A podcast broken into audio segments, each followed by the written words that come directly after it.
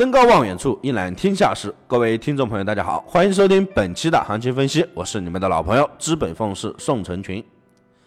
本团队专注市场动态，解读世界经济要闻，对原油、黄金有深入的研究。我会尽我所能，以我多年的研究经验，带领大家走在市场的前端。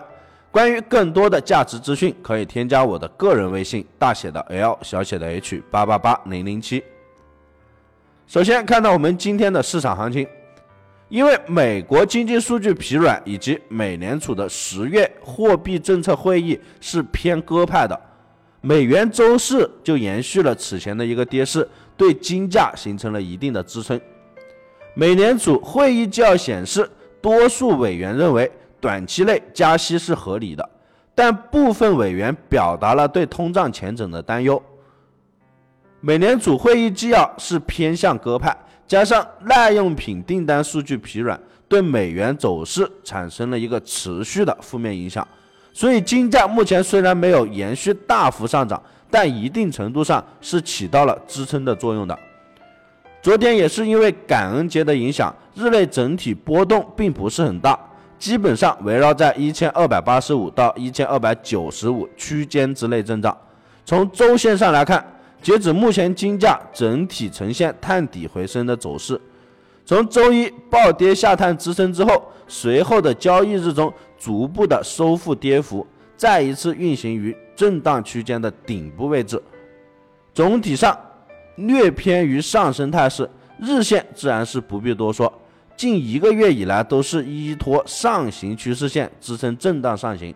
每一次的探底，它都出现了一定程度的反抽。支撑作用就表现的比较强劲，虽然短期内还维持在震荡区间内，但依旧不会改变我中期看涨的一个观点。由于今天还处于感恩节的氛围当中，行情波动依旧不会太大，日内短线继续先看高位的震荡，上方关注一千二百九十五一线的阻力，下方关注一千二百八十八的短线支撑。今天无论多空交易，其实它的一个利润我们都不会看太多。再看到原油方面，昨天原油是勇创新高，日间震荡上行，上方最高触及到了五十八点五五。经历 API 和 EIA 的双重利好，加上美国原油输出管道的短暂关闭，三大利好因素推动原油是一度强势上行，再一度的冲击了五十八一线。当前技术面上 K 线的参考意义上是非常有限的，上方的压制已经是没有太多，而下方的支撑位就是多次被突破的压制顶底转换。